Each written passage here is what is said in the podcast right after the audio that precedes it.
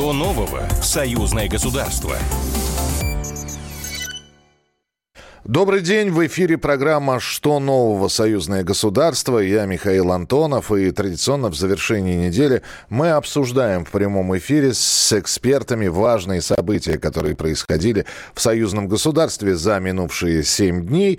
Но для начала вот буквально одной строчкой. Продолжаются совместные летно-тактические учения совместной группировки войск. В Москве состоялась встреча замминистров финансов России и Беларуси.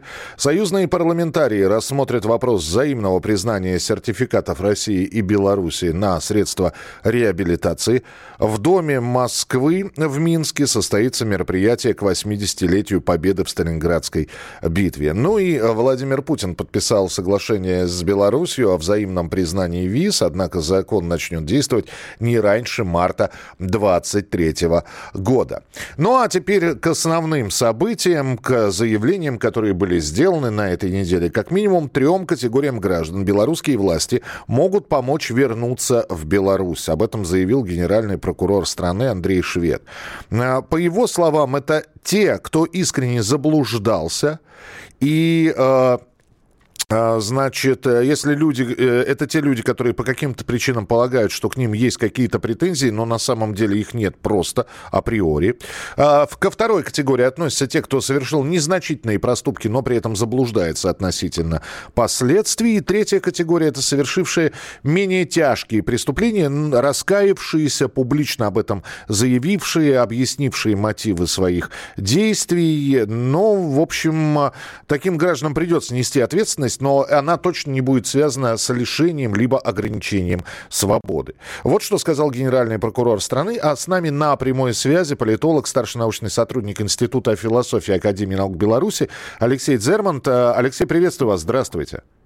Здравствуйте, приветствую. А скажите, пожалуйста, вот из э, вышеперечисленных трех категорий э, самая многочисленная это какая? Я думаю, это те, кто э, заблуждается относительно того, что их ждет какие-то наказания либо последствия. То есть они сами себя в этом убедили или, или их убедили э, различные СМИ деструктивные. Я думаю, что этих э, людей достаточно много, тысячи, скорее всего, их, и на них вот направлена вот эта вот этот акт гуманизма для того, чтобы они все-таки разобрались, смогли узнать, есть ли претензии к ним у правоохранителей, а если нет, то со спокойной душой, со спокойной совестью возвращались домой. А что нужно этим людям сделать? Вот, э, ну хорошо, услышали э, белорусского прокурора, все это замечательно.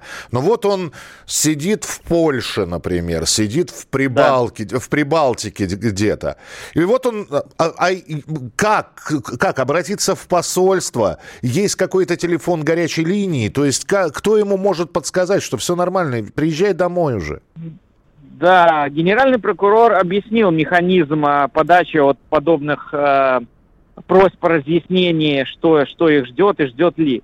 Э, сейчас вот сформирована эта комиссия, и э, вот буквально в ближайшее время будет и горячая линия, и электронная форма обращения. То есть можно просто дать свои данные и запрос, имеют ли правоохранители к нему какие-то вопросы, и, соответственно, получить консультацию, что если да, то какие? Если нет, то, ну, соответственно, иметь полное право возвратиться и э, не иметь никаких последствий. Ну и тогда финальный вопрос. Э, скажите, пожалуйста, а вот эти объяснения от прокурора, все-таки они помогут и действительно люди начнут возвращаться, вот на ваш взгляд? Я думаю, да. Вначале их наверняка не будет много, будут, скорее всего, какие-то единичные случаи, но когда э, там о, за границей увидят, что, в общем-то, этот механизм работает и э, к этим людям не применяется каких-то э, репрессивных мер и наказания, если оно заслужено, тоже не является там очень жестким. Я думаю, что это послужит наглядным примером для многих, и поток со временем увеличится, и я думаю, охватит все-таки большинство Э, людей, которые вот по, либо по незнанию, либо из какой-то панической ситуации уехали. Спасибо большое. Алексей Дзерман, политолог, старший научный сотрудник Института философии Академии наук Беларуси, был у нас в прямом эфире. Вернемся к новости о том, что Владимир Путин подписал соглашение с Беларусью о взаимном признании виз. Закон начнет действовать не раньше марта 2023 года. И о том, что вот эта вот бумага, этот документ теперь дает для иностранцев, что это для, дает, дает для турбизнеса, как это будет работать, расскажет Юрий Барзыкин, вице-президент Российского союза туриндустрии.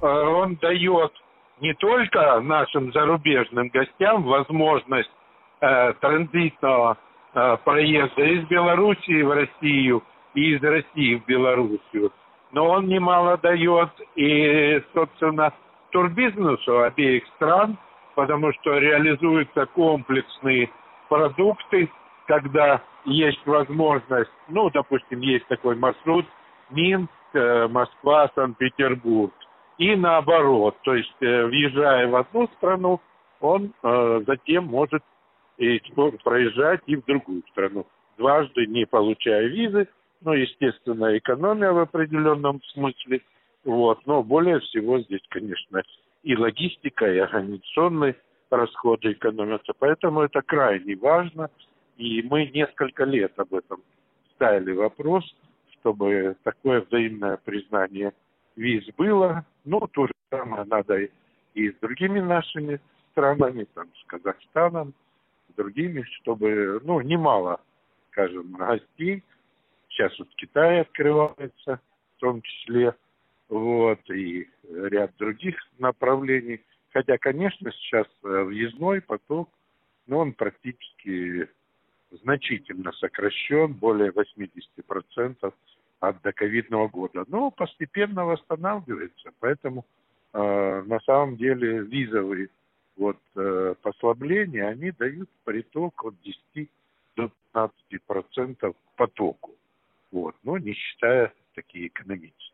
Он будет э, конкретно унифицирован, то есть э, те, которые имеют визу в Россию, здесь не без визы визу в Россию, она признается и в Беларуси. Отдельно не надо платить.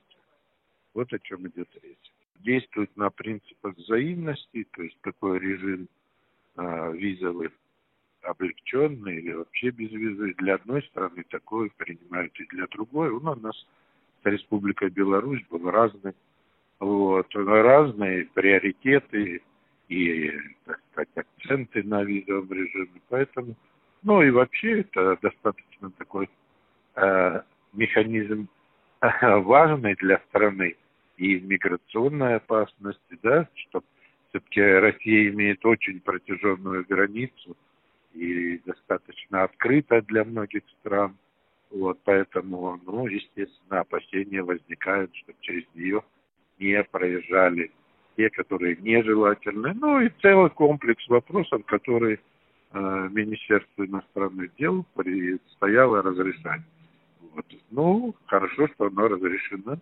Тем более, что у нас общее экономическое пространство союзного государства, значит, и нормы, правила – режим тоже должен быть унифицирован. Прежде всего нужно посмотреть, как он будет действовать, какие вопросы будут возникать, вот, какие проблемы. Если будет необходимость, конечно, всегда дополнение вносится. Вот пока нужно, чтобы он начал работу. Вот, поэтому этого достаточно. Это был вице-президент Российского союза туриндустрии э, Юрий Барзыкин. Раньше граждане России и Беларуси могли совершать взаимные поездки по внутренним паспортам без прохождения пограничного контроля. Однако общее визовое пространство, на создание которого предусматривалось договорами о союзном государстве, так и не появлялось. Но вот теперь все. Э, подписано соглашение с Беларусью о взаимном признании виз и с марта 23 года это соглашение начинает действовать. Вот такие вот новости у нас были за неделю. Ну а далее впереди вас э, ждет рассказ о том, что интересного в, в ближайшие дни покажет телеканал «Белрос». Афиша с Александром Ананьевым прямо сейчас в эфире. В воскресенье, 29 января, телеканал «Белрос» покажет, ну, пожалуй, лучший фильм Алексея Германа «Мой друг Иван Лапшин». Надо сказать, что после окончательного монтажа этот фильм был положен на полку. Затем реабилитирован и получил государственную премию. К сожалению, фильм чаще всего рассматривается критиками и зрителями чрезвычайно однобоко. А именно как ну, некая такая гиперреалистическая живая фотография. Документальность Германа не была бы правдой, если бы он не схватил главного – амбивалентности – внутренней раздвоенности того времени, которое никуда, впрочем, не делось и сегодня. Фильм не документален, он точен, по сути. Ожившая фотография и рассказ об ужасах того времени, жестокость, нищета, убогое коллективное житие, перемешан с удивительной, практически сказочной фантастичностью и красотой. Невероятно красивые люди, невероятно чистые помыслы, искренние мифические фантазии о райском саде. Герман делал фильм прежде всего о своем отце – кстати, напомню, что фильм снят по повести именно Юрия Германа Лапшин. Это он, с точки зрения Германа-младшего, был таким выжившим человеком из «Красной книги», искренне живший прекрасной и ужасной чекистской сказкой о саде. Эта двойственность гораздо более ужасна и тосклива, чем просто критичность с дистанции 80-х по отношению к 30-м. Посмотрите. Очень актуальное кино. Воскресенье, 29 января. Мой друг Иван Лапшин Алексей Германа. Александр Ананьев. Не прощаюсь. Что нового в союзное государство? Программа произведена по заказу телерадиовещательной организации Союзного государства.